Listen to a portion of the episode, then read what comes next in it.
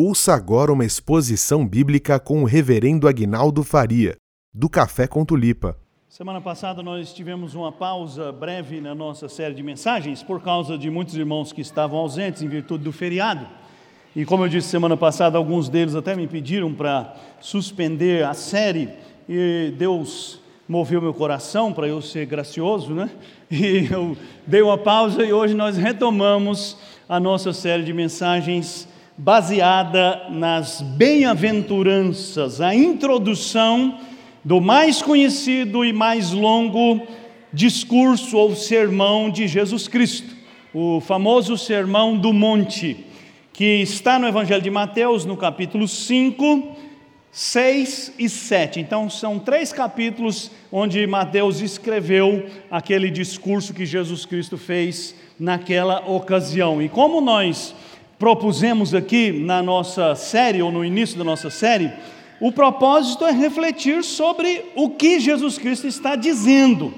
Jesus está dizendo quem são as pessoas bem-aventuradas. Eu disse lá atrás que há muitas traduções possíveis para essa expressão, a palavra grega makarios, mas eu escolhi aqui mais do que felizes. Mas na sua versão, a versão que nós usamos aqui tradicionalmente, a Almeida Revista Atualizada, está bem-aventurado. E esse tema é importante, eu disse lá atrás, porque todos nós, todo ser humano está em busca da felicidade. O problema é que a maioria dos seres humanos estão buscando a felicidade onde ela não pode ser encontrada. Então, quando Jesus faz este discurso, quando ele prega este sermão, ele começa com uma introdução muito provocativa, porque, como nós já vimos até aqui, as bem-aventuranças ressignificam o que é a felicidade e como nós podemos encontrá-la. Eu já disse aqui, preciso reafirmar isso aqui, eu acho que quase todo domingo, que as bem-aventuranças não são mandamentos. Eu disse também que nós temos muita mania de transformar tudo na Bíblia em mandamento. Então, as bem-aventuranças não estão dizendo assim: seja humilde de espírito e você será herdará a terra, ou você vai é, pertencer ao reino dos céus, ou é, chore e você vai ser consolado. Não, não são ordens. Jesus não está dizendo o que você deve fazer para receber algo em troca.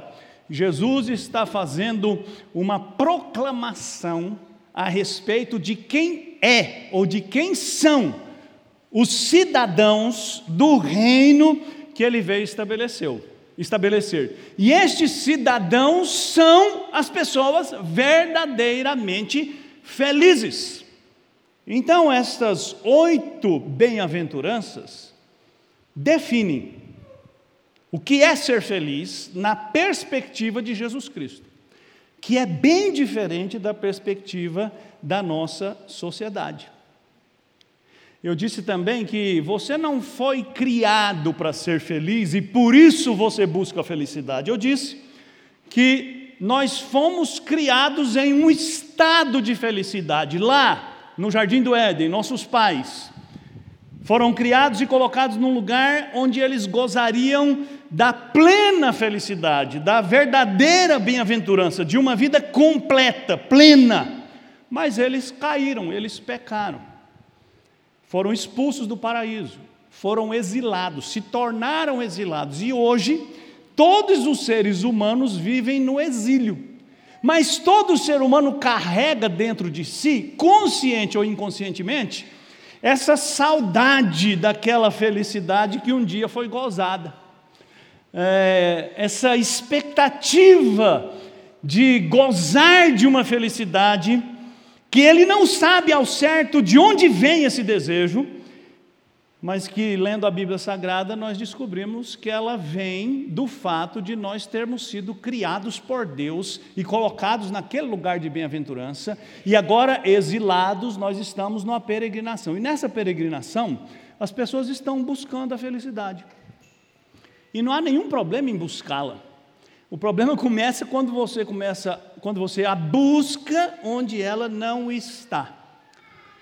Eu tenho lido aqui alguns trechos de uma obra de Blaise Pascal chamada Pensamentos. Na verdade, ele não escreveu uma obra chamada Pensamentos. Alguém juntou a obra dele em um livro e publicou com o nome de Pensamentos. E hoje eu quero ler mais um trechinho desse artigo 23, que é um artigo que fala da miséria do homem. Eu sei que o texto aqui é um pouquinho complicado, então eu vou dar umas pausinhas aqui para explicar. É, não é porque você é, é incapaz de entender, não, é porque eu preciso. Encarregam os homens, desde a infância, do cuidado de sua honra, do seu bem e ainda do bem e da honra dos seus amigos. Atormentam-nos com negócios, com aprendizagem das línguas e das ciências, e fazem-nos fazem entender que não poderiam ser felizes sem a saúde, a sua honra, a sua fortuna e a dos seus amigos estarem em bom estado, e que uma só coisa que falte os tornaria infelizes. Resumindo aqui, parando, para. Então para de ler lá e presta atenção em mim. Blaise Pascal está dizendo assim: que desde a infância os seres humanos são treinados a buscar a sua honra, buscar bens materiais e a buscar a honra e bem, os bens dos seus amigos, dos seus familiares, das pessoas que privam da sua intimidade. E desde a infância os homens são ensinados que se não tiver bens, saúde e honra, não é possível ser feliz. Então, como não é possível ser feliz sem conquistar essas coisas, ele continua dizendo: assim dão-lhes cargos e negócios que os fazem labutar desde o despontar do dia. Então, você foi ensinado que para ser feliz você precisa ter bens, você precisa ter honra, você precisa ter conhecimento, e as pessoas ao seu redor, do seu círculo íntimo, precisam ter essas mesmas coisas. Então a sua vida é entulhada de tarefas, de serviços, de negócios que começam desde ah, antes do sol nascer, e aqui em São Paulo eu sei que alguns irmãos levantam mesmo alta madrugada, e vão trabalhar na expectativa de que vão conquistar aquilo que se diz produzirá a sua felicidade. E aí Blaise Pascal continua.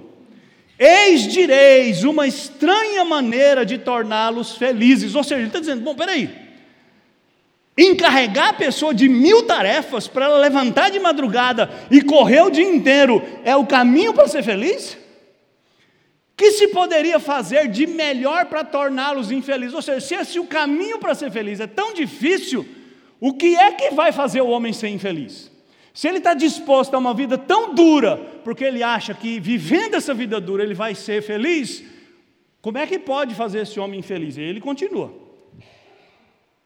Como se poderia fazer ele infeliz? Bastaria tirar-lhes todas as suas preocupações.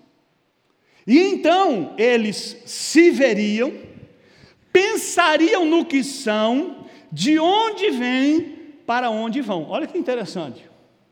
Pascal está dizendo assim: se o homem está disposto a labutar desde antes do sol nascer, porque ele acha que conquistar bens, honra, sucesso e fama vai fazê-lo feliz, a única maneira de fazê-lo infeliz é tirar tudo isso dele, dar a ele uma vida tranquila, porque aí ele vai parar e vai pensar quem ele é, de onde ele veio, para onde ele vai. E aí o coração dele vai ficar desesperado, porque ele não vai ter as respostas certas para isso. E assim não se pode ocupá-los e desviá-los tanto. Ou seja, não faça isso, porque se você fizer isso, tirar todas as preocupações, ao invés das pessoas encontrarem a felicidade, elas vão encontrar a infelicidade. E eis porque, depois de lhes terem preparado tantos negócios, se eles têm algum tempo de folga, aconselham-nos a empregá-lo exclusivamente em diversões, passatempos e preocupações. A conclusão de Pascal é assim: as pessoas pensam que o sucesso vai fazê-las felizes, felizes. Elas gastam a sua vida em busca disso. Elas se desgastam. Elas não podem parar, porque se elas pararem de se preocupar, elas vão começar a se preocupar com quem elas são, com a origem de onde elas vieram e qual o destino da sua alma. Então Pascal conclui: é por isso, porque se o homem parar as suas atividades para pensar em quem ele é, pensar de onde ele veio e pensar para onde ele vai, ele vai se desesperar. Então, depois de trabalhar até quase morrer, quando você tiver uma folga, não pare. Vai passear, vai gastar, vai viajar, vai se divertir, vai se ocupar, porque se você ficar parado, se você parar para pensar, você vai descobrir quão infeliz você de verdade é.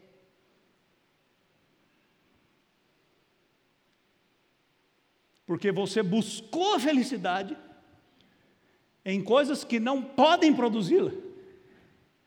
É por isso, irmãos, que nós vivemos numa sociedade que ama o frenesi. As pessoas não conseguem ficar em silêncio. Uma vez eu participei de um congresso que o palestrante colocou um desafio para nós. Olha o seguinte: era um congresso sobre espiritualidade cristã. E ele fez a seguinte ilustração: ele falou, ó, quando a gente fala assim para um crente, vamos orar, Mal terminamos a frase, vamos orar, e o crente já começa a falar. Né? Ó Senhor nosso Deus, ele começa a falar. Ele diz: Não, antes de falar, você vai ouvir. Eu, aí nós ficamos assim: ouvir o quê? Você vai ouvir o silêncio. E ele falou: vocês vão ficar cinco minutos sem falar nada, nem com a boca e nem com a cabeça. Você já tentou fazer isso? é praticamente impossível.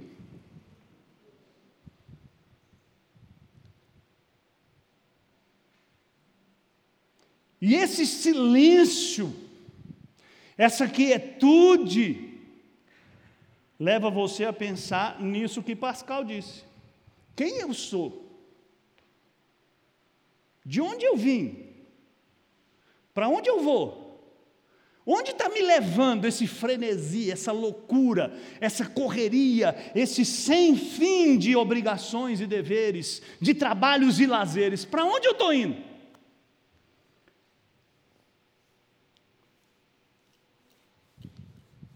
É por isso que as pessoas não param. É por isso que as pessoas estão sempre entulhando a sua vida de coisas, de tarefas, de afazeres, de ocupações. E se não tem ocupação, vamos passear, vamos no shopping, vamos na praia, vamos, ah, vamos encher nossa vida. Porque o silêncio esmaga.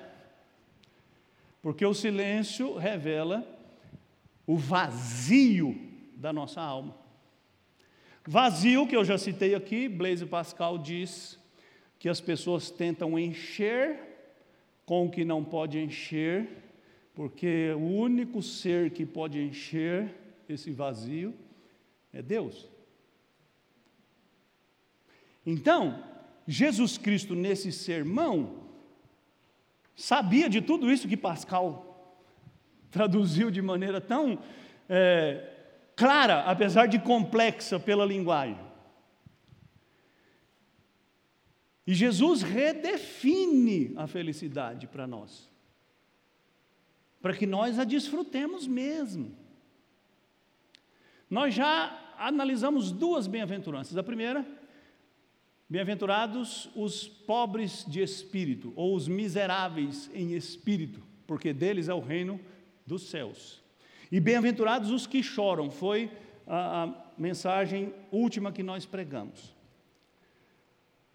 Nessa última mensagem, Jesus Cristo, mais uma vez, chocou seu auditório.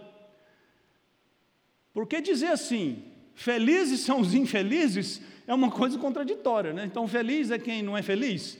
E aí nós analisamos e mostramos que o choro a que Jesus se refere não é o choro porque você perdeu alguém, porque você perdeu o emprego, porque você está passando fome, porque você tem necessidades materiais que não são supridas, mas é o choro causado pela consciência que você adquire na presença de Deus da sua pequenez, do seu pecado, da sua iniquidade.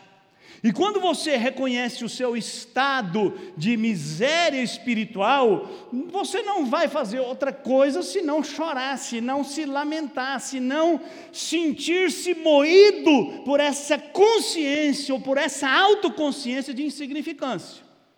E Jesus diz assim: quando você chorar assim, você será consolado. Quando você entender o real estado da sua alma, é que você estará pronto para receber aquele abraço do pastor que pega as suas ovelhinhas no braço e as conduz mansamente. Enquanto você não chora assim, você está pensando de você o que você de fato não é. Por isso, nós concluímos na última mensagem que você e eu precisamos nos examinar. Sinceramente, isso não é tarefa fácil, gente. Nós somos especialistas em examinar os outros. Autoexame é uma coisa difícil, mas é algo que a Bíblia nos manda fazer. Paulo, antes de uh, uh, instruir os coríntios que antes de tomar a ceia, o homem deve examinar-se. Eu não sei se você se examinou hoje preparando-se para a ceia. Eu espero que tenha se examinado, para que você encontre o que precisa ser mudado e busque quem pode mudar. Depois de examinar-se, você lamenta, porque você descobre tantas faltas, tantas falhas, que só o choro pode aflorar. Depois que você chora, você confessa. E depois que você confessa, você vai a quem pode consolar você, que é o Consolador, Jesus Cristo. Geralmente a gente esquece né, que é, Jesus também é o Consolador. Lá no Evangelho de João, Jesus prometeu aos discípulos que enviaria outro Consolador, que é o Espírito Santo. Mas é Ele mesmo quem nos consola com a oferta da sua vida em nosso favor. Hoje, nós chegamos na terceira bem-aventurança e eu estou chamando essa mensagem de mansos herdeiros.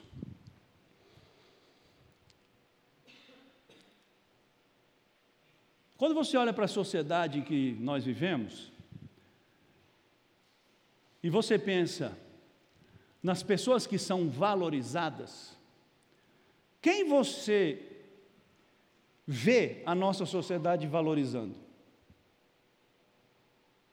A nossa sociedade valoriza o que se convencionou chamar de vencedores. E quem é que são os vencedores? Os vencedores regra geral, são as pessoas que obtiveram sucesso profissional que transformou-se em sucesso econômico. Porque nós que não fomos vacinados contra a cultura, nós estamos inseridos nela e nós a refletimos, infelizmente, muitas vezes, a maioria de nós avalia as pessoas que nos cercam por aquilo que elas possuem. Por exemplo, quem são ah, os ídolos da sociedade moderna, ah, do cinema, da cultura? Não são os figurantes dos filmes, né? São os grandes atores, as grandes atrizes, né? Quem são os ícones do mundo empresarial? São os empresários que obtiveram maior êxito, que têm as maiores fortunas, que aparecem na Forbes, que estão na lista dos mais poderosos. Essas são as pessoas admiradas e admiráveis. Nós as admiramos também. Porque nós, de alguma maneira, reproduzimos aquilo que a sociedade faz.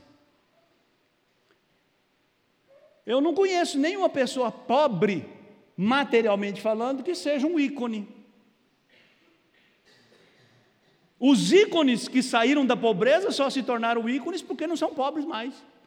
Por exemplo, tem um palestrante famoso aí que, eu não sei o nome dele, foi catador de latinha, catador de papel, não sei o quê. Hoje ele tem uma empresa, sei lá do quê. Aí ele vai para Harvard, vai para Princeton, vai e fala em congressos e tal. Mas se ele fosse. Você já viu um catador de latinha falar nesses lugares? No TED? Um reciclador de papel fazer uma palestra no TED? Não tem. Porque as pessoas pensam que o sucesso é o que importa. E as pessoas felizes são as pessoas que têm sucesso financeiro, obviamente. E que andam em carros que custam fortunas, que moram em casas milionárias, que fazem tudo o que querem fazer, sem se preocupar com a conta que vai chegar. Mas quando você chega nos evangelhos, você descobre algo absolutamente contrário a isso.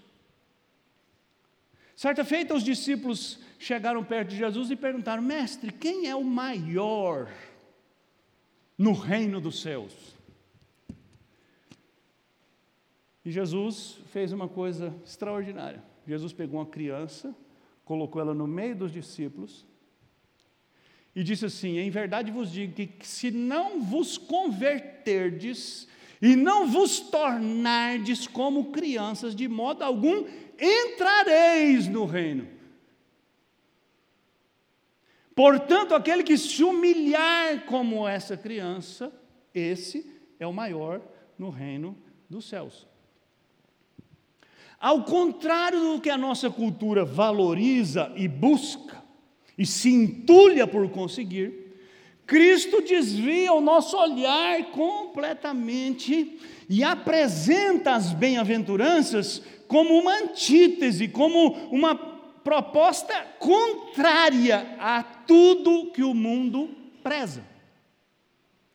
Se o mundo preza os vencedores, e se nós julgamos como felizes aqueles que mais acumulam e aqueles que mais desfrutam dos bens que acumulam, e nós os consideramos os herdeiros da terra, Jesus diz: mais do que felizes são os mansos. Eles herdarão a terra. Bem-aventurados os mansos, porque herdarão a terra. Sabe, irmãos, é impressionante como Jesus vai solapando, vai tirando todos os fundamentos que a sociedade construiu durante séculos e que valorizou durante séculos. E como os discípulos de Jesus Cristo, nós hoje precisamos olhar para o que Jesus disse e repensar muito seriamente as nossas convicções sobre o que é ser feliz, sobre onde encontrar a felicidade.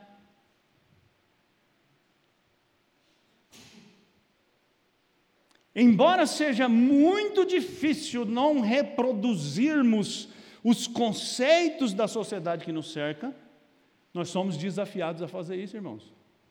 Nós não podemos simplesmente reproduzir o que o mundo faz. Ah, e um texto clássico sobre isso é Romanos 12. Paulo diz assim: Não vos conformeis com este século, mas transformai-vos. É curioso, né? Que todas as vezes, aliás, eu, eu vou ser menos incisivo, né? Porque eu posso está fazendo um mau juízo de você. Na maioria das vezes em que você e eu lemos esse texto de Romanos 12, no que que você pensa de verdade? É provável que você, como eu, pense em pecado. Adultério, mentira, roubo, falso testemunho, mas será que é só disso que o apóstolo Paulo está falando quando ele diz que nós não devemos nos conformar com este século, mas ao contrário, sermos transformados pela renovação da nossa mente? Eu tenho certeza absoluta que não. Aí eu volto lá no princípio. Nós gostamos muito de regrinhas. As regrinhas nos fazem sentir-nos seguros. Não pode isso, não pode aquilo, não faz isso, não faz aquilo. As regrinhas fazem a gente achar equivocadamente que estamos no caminho certo. Qual é o problema das regrinhas? Paulo trata desse problema lá em Colossenses. Paulo diz: o problema das regrinhas é que elas não têm poder algum contra a sensualidade. A sensualidade é o que o seu coração deseja. E Deus está interessado no que o seu coração deseja, e não nas regrinhas que você obedece. Por isso é que Jesus estava duramente contra os escribas e fariseus, os religiosos da sua época, que criaram 613 regrinhas que eles obedeciam minuciosamente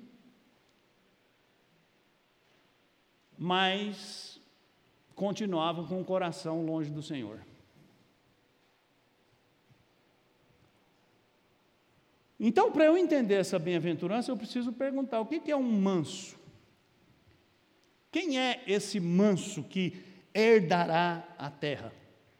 Jesus Cristo já falou que quem pertence ao reino dos céus são os pobres de espírito.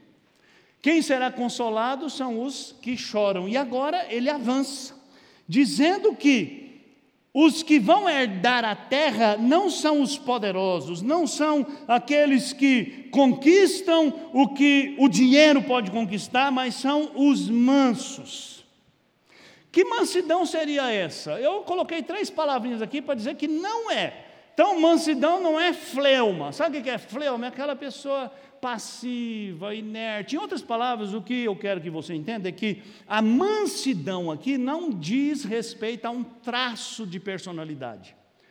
Há pessoas que têm esse traço de personalidade, aquela pessoa fleumática, aquela pessoa passiva, aquela pessoa serena, aquela pessoa que toda vez que você olha para ela, você não sabe se ela está acordada ou se ela está dormindo, né? ela está assim, né? para usar uma linguagem é, não adequada para um púlpito, que é, ela está assim, zen, né? Parece que está noutra, noutra dimensão. É, não é isso. A mansidão aqui não tem nada a ver com fleuma, com passividade, não tem nada a ver com fraqueza, fraqueza de caráter. Muitas pessoas são assim passivas, não é porque elas são serenas, é porque elas simplesmente são Maria vai com as outras. Conhece essa expressão, né? Vão para onde o vento toca, são folha de bananeira não tem conceitos e valores firmes, então não interessa se está todo mundo indo para cá, eu vou para cá, se está todo mundo indo para lá, eu vou para lá, se está tudo bonito, está tudo certo, está tudo, tá tudo lindo, é mais ou menos como a gente ouve por aí, se religião fala de Deus, então está certo, então é boa, estou dentro, não interessa é, se acende uma vela para Deus de manhã e outra para o diabo de noite, está tudo certo. Então, mansidão não é fraqueza de caráter. Não é falta de luta, de combatividade, e nem é inoperância. Eu sei que a inoperância é praticamente uma palavra que sintetiza as outras duas. É óbvio que uma pessoa fleumática e fraca, ela vai ser inoperante, ela vai ficar inerte. Passiva. Então, mansidão que torna você um herdeiro da terra não é essa passividade, muito pelo contrário. Você lê na Bíblia, por exemplo, Moisés é chamado o homem mais manso da terra e de passivo ele não tem nada. É, Moisés foi um líder forte, ousado, corajoso. Às vezes ele até errou a mão, como a gente viu domingo passado. Pecador. Jesus Cristo diz: Eu sou manso. Você lê os evangelhos, você acha Jesus fraco, assim, indiferente, quando ele chega lá nas autoridades e chama os escribas e fariseus de sepulcro caiado, chama, ah, fala que Pilatos não tinha autoridade nenhuma se ele não tivesse recebido do céu, e purifica o templo, ou seja, Jesus é o homem mais manso. Mas ele não é fleumático, ele não é fraco, ele não é inoperante, pelo contrário, ele está em permanente atividade. Então, o que, que é essa mansidão? A melhor maneira de você entender o que é mansidão é você ir lá no texto de onde Jesus Cristo citou essa bem-aventurança, que está lá no Salmo 37. Vai ficar de tarefa para você ler mas eu vou fazer referência aqui a algumas partes. No Salmo 37, Davi fala de dois tipos de pessoas: os ímpios e os mansos, ou os justos.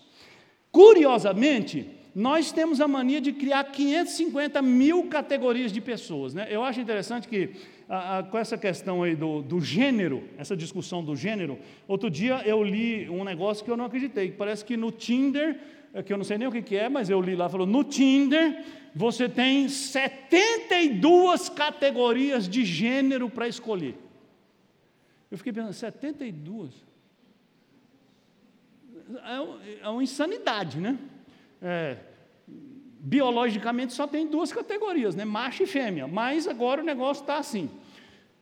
No que diz respeito à espiritualidade, nós também criamos mil categorias. O salvo, o quase salvo, aquele que só falta um empurrãozinho. Né? Aquele que não é crente, mas namora com a minha filha, então ele é. Só está faltando. Se empurrar, ele vai para o céu. Como se o céu fosse lá embaixo. Né? Quase salvo, quase perdido. É, e tem um sermão do, do Spurgeon que ele fala disso, né? Que quase salvo é alguém totalmente perdido, porque quase morno é frio, quase fogo não é fogo, eh, e quem tem quase uma fé, quase vai se salvar. Mas a Bíblia não conhece, senão duas categorias. Assim como a Bíblia não conhece nada além de dois gêneros, ela só conhece o homem que é ímpio né? impio, que não tem fé, e aí é importante, viu? Quando a gente fala ímpio, geralmente a gente pensa no cara que não vale nada, o vagabundo. A expressão ímpio, né? vamos fazer uma exegese aqui, bem simples. Ímpio é aquele que não tem piedade, ou seja, é um incrédulo. Pode ser um excelente pai de família, pode ser um excelente caráter, pode ser uma pessoa absolutamente respeitável e digna, mas diante de Deus ele é ímpio, ele não tem fé. E se ele não tem fé, ele está perdido. E a outra categoria é o crente, é o pio, é o manso, conforme Davi chama no Salmo 37. Curiosamente, quando você lê o Salmo, você vê é, que Davi, que viveu há três mil anos atrás, viveu numa sociedade igualzinha à nossa, nos seus valores. Porque ele diz: o ímpio parece sempre ser uma pessoa viril, são guerreiros, são conquistadores, eles são violentos, eles são vingativos, eles arrancam espada, eles arrancam cabeça, eles conquistam reinos. Já o pio, o justo, o manso é o extremo oposto. Ele é aquela pessoa pacífica, serena, calma. Os ímpios parecem perenes, fortes. Lá no verso 35, Davi diz assim: Vi um ímpio prepotente a expandir-se qual cedro do Líbano. Olha, Davi diz: Eu vi o ímpio e ele era tão prepotente que ele parecia um cedro. Sabe o que é cedro? O cedro é uma espécie de pinheiro, é o símbolo do Líbano, é uma árvore frondosa, alta, uma árvore poderosa. E Davi diz: Olha, eu vi o ímpio, ele parece um cedro. Aí eu passei, verso 36, e ele desapareceu. Ele parece, mas ele não é. Por outro lado, o manso, Parece frágil.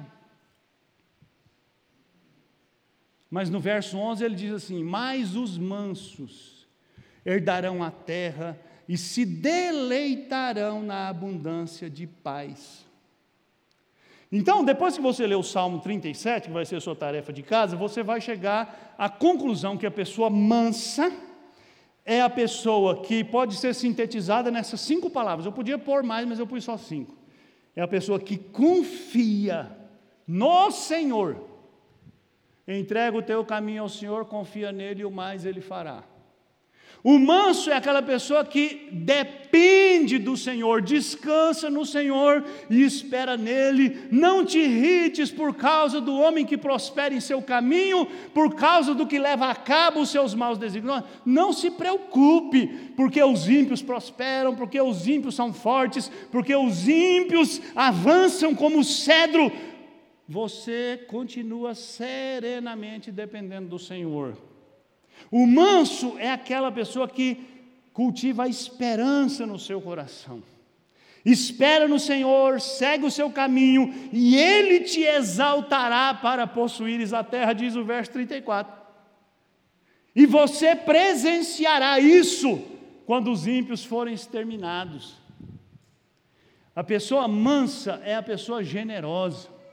Davi diz que o ímpio, ele invade terras, ele faz dívidas e ele não paga, mas o crente, o justo, o manso, não só paga suas dívidas, como ele se compadece do que sofre e dá.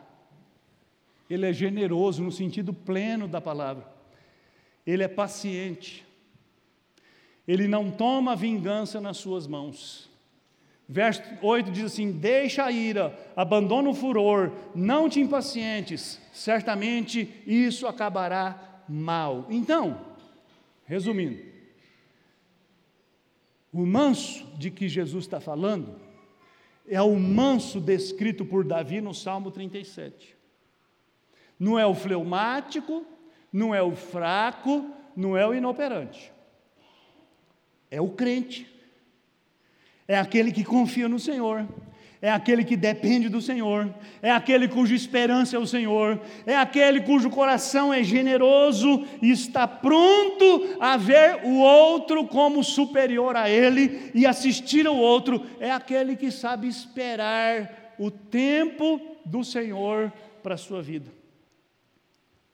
Por isso, o propósito de Jesus Cristo ao dizer que os mansos herdarão a terra é nos confrontar com essa ideia equivocada da nossa sociedade e arrancar do nosso coração qualquer confiança em nós mesmos. Olha só, irmãos, eu disse que as bem-aventuranças não estão ali aleatórias. As bem-aventuranças não são uma conversa sem nexo. Jesus começou: Bem-aventurados os pobres de espírito, deles é o reino dos céus. Bem-aventurados os que choram, eles serão consolados. E agora, bem-aventurados os mansos. Ora, se eu reconheço o meu estado deplorável, se eu lamento o meu estado deplorável, como é que eu posso confiar em mim mesmo?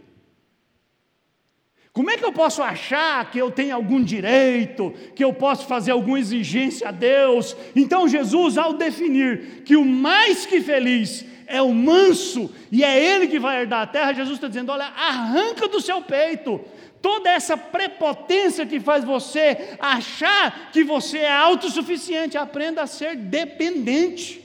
Não confie nas suas realizações. Sabe, é, como Pascal disse, as pessoas se entulham de coisas pensando que elas vão produzir a felicidade. Mas Jesus está dizendo: a felicidade não é para quem realiza os seus sonhos, mas é para quem confia os seus cuidados na mão de Deus. Esse é o tema do Salmo 37. Davi estava vivendo um dilema. Ao seu redor, pessoas que não tinham nenhum temor de Deus, pareciam fortes, vibrantes, conquistadoras, vencedoras, de sucesso. E os crentes ali sofrendo. Coisa que não acontece hoje, né? porque hoje é só vitória. Então, quantas vezes você para para perguntar assim, Senhor, eu sou fiel, eu oro, eu leio a Bíblia, eu vou na igreja, eu dou o dízimo, eu não bebo, não fumo, não danço, não jogo, não, não nada. e nada.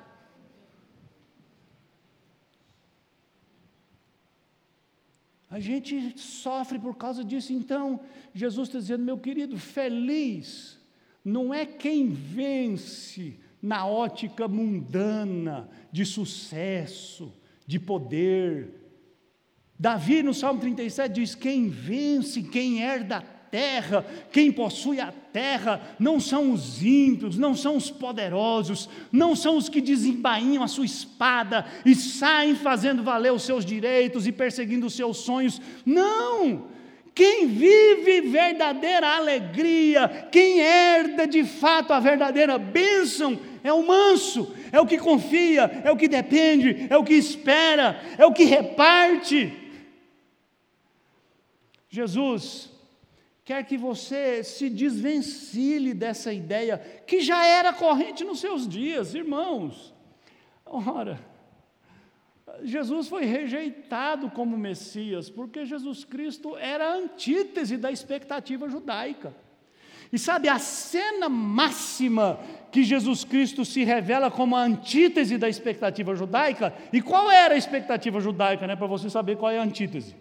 A expectativa judaica é que o Messias chegaria a Jerusalém, triunfante, montado em um poderoso cavalo egípcio, cercado de um secto de poderosos generais, um exército invencível, expurgaria Israel dos opressores, varreria os romanos do território de Israel, restauraria toda a glória do trono de Davi e dominaria as nações.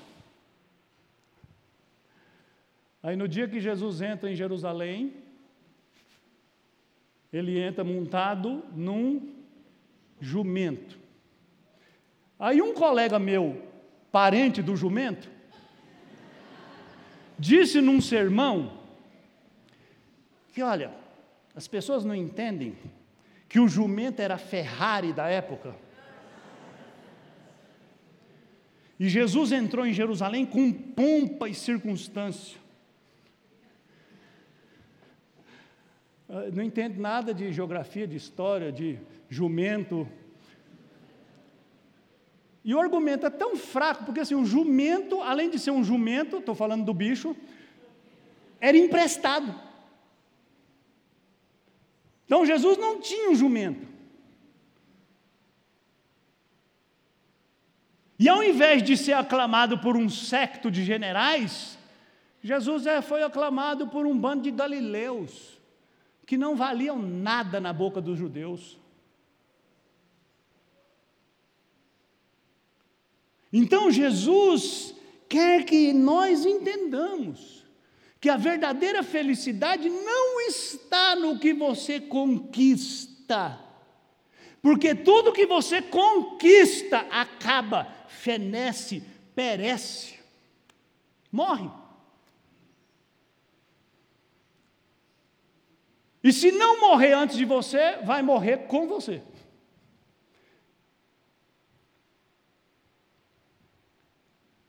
Mas o que Deus dá, isso e só isso é perene, é para sempre. O que, que isso tudo significa então? Significa que ao invés de buscar a glória dos homens, você tem que desfrutar da graça de Deus. Os homens confiam na força do seu braço, na sua capacidade, na sua realização, mas você precisa ser alguém que confia no amor, na bondade de Deus, no cuidado de Deus, na misericórdia de Deus. Isso significa trocar a autoconfiança, da qual eu já tratei aqui, pela dependência. É claro, meu querido, que Jesus está falando aqui não de coisas materiais que você vai herdar. Jesus está falando de coisas maiores. O nosso problema é que a gente quer pouco demais, que a gente se contenta com pouco demais, que a nossa esperança é rasa demais. Enquanto Jesus está dizendo: olha, se você aprender a confiar, a depender, a esperar, a repartir, você vai ser um herdeiro da terra. Mas você prefere ter um apartamento no Anália Franco do que ir para o céu. É, você prefere ter uma carreira de sucesso. E para isso passar por cima de todos e de tudo que for preciso? Então Jesus quer que você aprenda a depender. Felizes são os mansos, não são os ímpios, não são os poderosos, não são os ricos, não são os fortes. Felizes são os que confiam, são os que dependem, são os que esperam. Eu vou ilustrar isso contando uma história, vou começar com a citação desse jovem pastor chamado Jim Elliot. É, vou contar rapidinho. É, Jim Elliot foi um missionário batista que, junto com outros quatro amigos, decidiu ir trabalhar num campo no Equador, na década de 50. Então ele morreu em 56. E ele escreveu isso aqui: ó, não é tolo aquele que abre mão do que não pode reter para ganhar o que não pode perder. Entendeu? Você acha que é tolo o homem que não ajunta? Ele está dizendo: tolo é o homem que quer ajuntar, porque tudo que ele ajunta não permanece. Mas quando ele abre mão, ele recebe o que ele não perde. Jesus está falando exatamente isso. Bem-aventurado é o manso, não é o que conquista, mas é o que recebe. Então, Dean Elliott, com seus quatro amigos, Dean Elliott era filho de um pastor, ele se formou na, nos Estados Unidos, ele fez uh, o seminário e ele decidiu investir na obra missionária. Todo mundo queria que ele ficasse como pastor, ele era um bom pregador, ele tinha uh, expectativa de uma carreira de sucesso. Não, ele dizia: Eu quero ser missionário. E eles escolheram ser missionários no Equador, entre uma tribo chamada Rauca, ou Alca Só que essa tribo era conhecida pela sua ferocidade.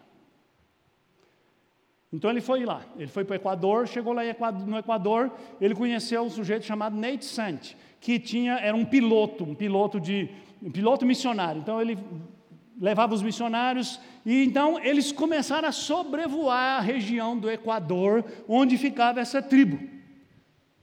Os Huauarani. E aí eles começaram a jogar presentes para os índios: panela, comida, espelho, colar e tal.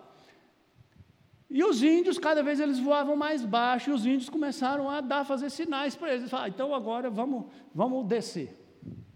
Desceram, começaram a conversar com os índios, tá, vamos fazer um acampamento aqui, vamos fazer um acampamento aqui, beleza. Fizeram acampamento aqui. No dia 7 de janeiro de 1956, eles se acamparam lá. E no dia 8 de janeiro, eles avisaram as suas esposas que eles iam voltar para casa no fim de tarde. E eles foram para o acampamento, os cinco amigos. O filho do Nate Sante, filho do Nate Sante, que chama Steve Sante, que hoje é missionário no mesmo lugar, perguntou para o seu pai assim: pai, os índios são perigosos. Vocês têm armas. Se os índios atacarem vocês, vocês vão usar as armas? E o Neite respondeu assim: Não, meu filho, nós não podemos atirar neles, porque eles não estão prontos para ir para o céu. Nós estamos. Naquele dia, eles viram 30 índios chegando no acampamento e eles ficaram felizes. Olha, os índios simplesmente mataram os cinco, a machado. Acabaram com aqueles missionários. Mas o que é mais extraordinário nessa história é que hoje o filho do Dean Elliott foi batizado na tribo por um índio que se tornou pastor e estava entre os 30 que mataram o pai. E hoje, o Steve Sant, filho do Nate Sant, que foi morto, trabalha lá entre os Alcas. E muitos deles já se converteram.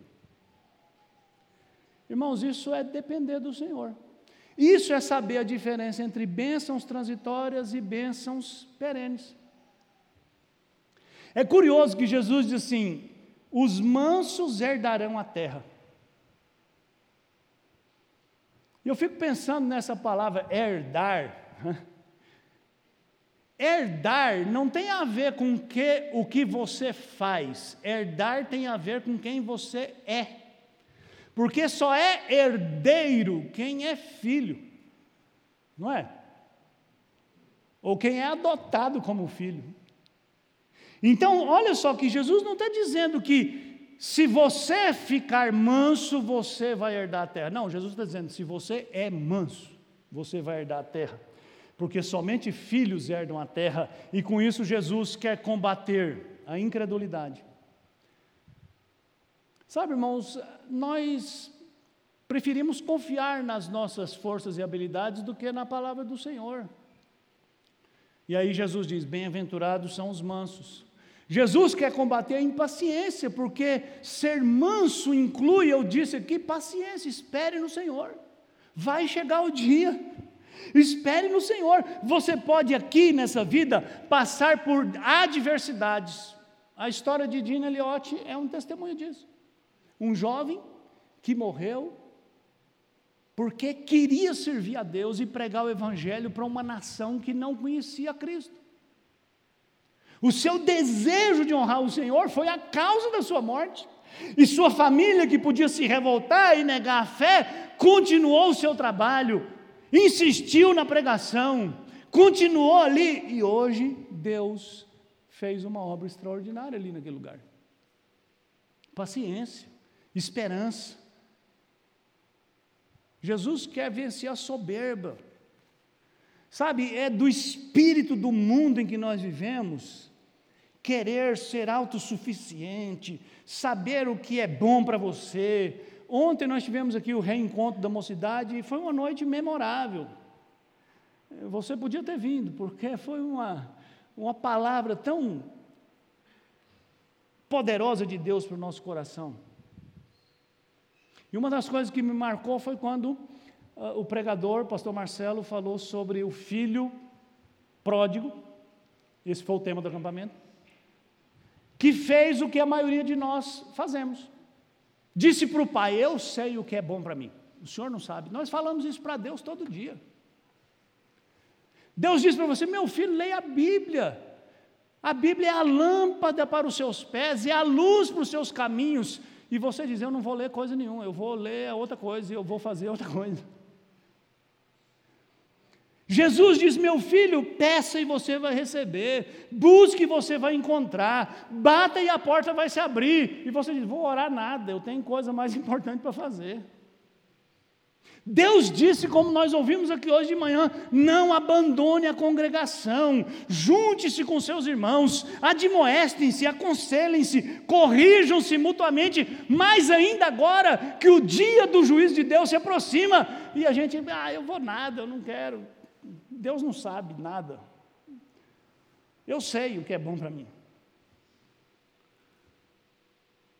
Aí Jesus vem e diz: mais do que felizes são os mansos.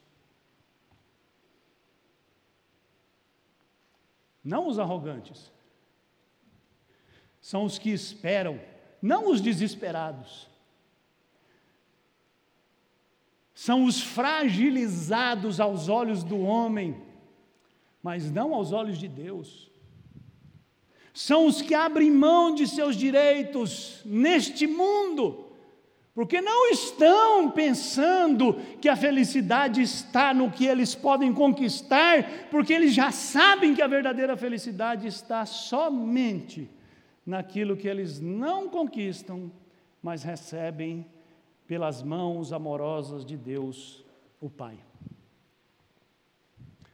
E a gente termina com quatro implicações e aplicações, sobre as quais eu quero falar rapidinho. Primeiro, confie. O mundo está gritando aí no seu ouvido: não, você precisa mais.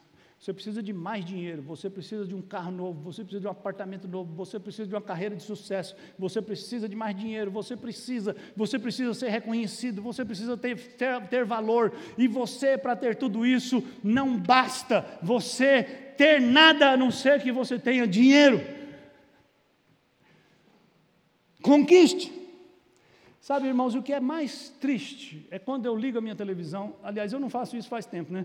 Mas quando eu ligava, num sábado de manhã, e eu passava assim, aliás, aliás eu estou mentindo, eu faço sim, eu fiz. Porque eu a, ah, cancelei minha assinatura de TV e comprei uma antena digital. E eu já falei isso para vocês, que eu fiquei chocado. Porque eu descobri que 90% dos canais da televisão aberta são evangélicos. E eu descobri mais ainda que cada um é pior do que o outro.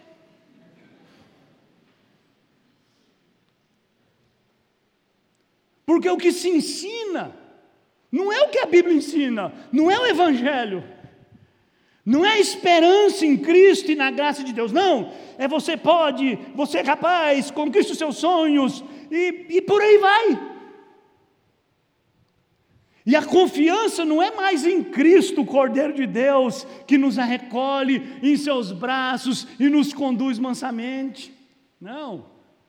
A confiança é em você, você pode, você é capaz, você tem em você a força. Todo mundo é He-Man.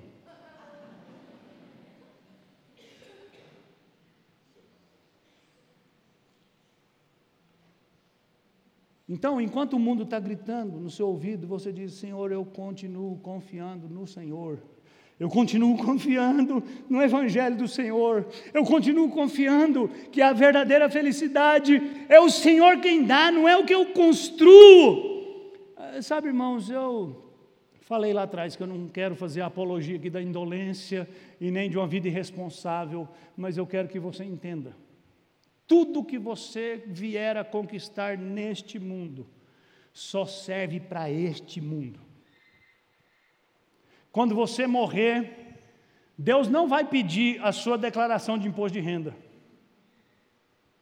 Não é um critério para entrar no céu. Olha, eu quero ver a sua declaração de imposto de renda. Ah, mas você só tinha um apartamento? O que, é isso? Você não acreditou em mim?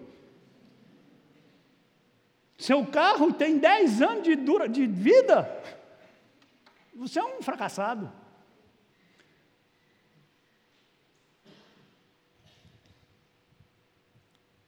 Sabe, Deus não está nem aí para o que você tem.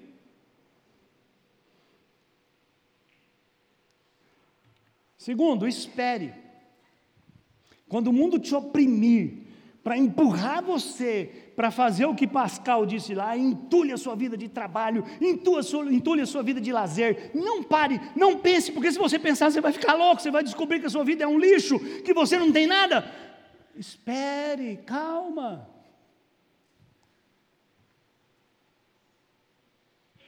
Contente-se.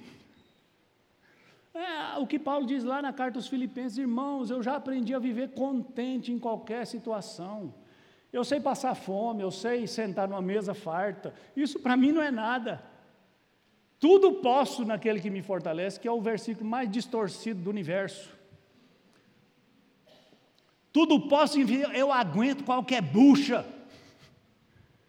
Não é eu vou comprar, eu vou fazer, eu vou acontecer. Não, Paulo está dizendo é o contrário.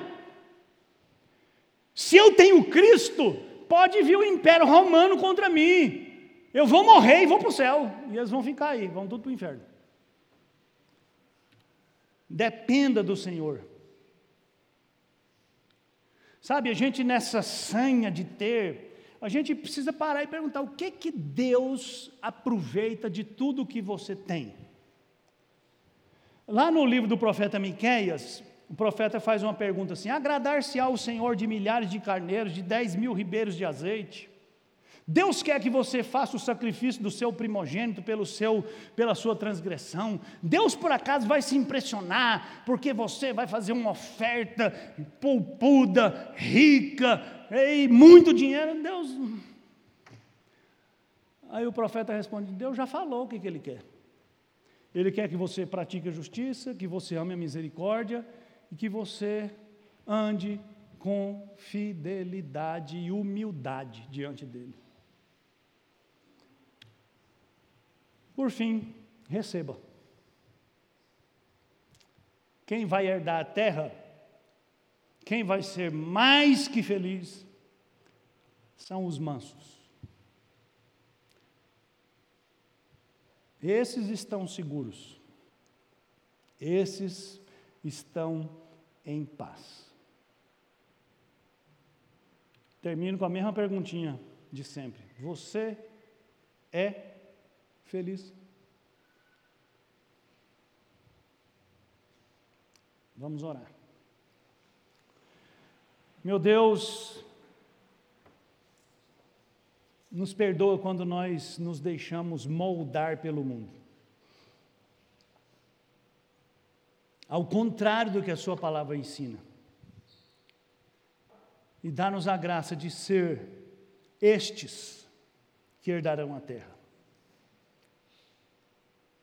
Que confiam no Senhor, que dependem do Senhor, que esperam no Senhor, que reconhecem que todas as dádivas do Senhor devem ser repartidas. Ó oh Deus, faz-nos ser estes herdeiros, por Sua graça e por Sua misericórdia. Eu te peço em nome de Jesus. Amém. Obrigado por nos acompanhar nesta exposição. Se você quiser encontrar mais conteúdo cristão reformado, acesse cafécontolipa.com.br.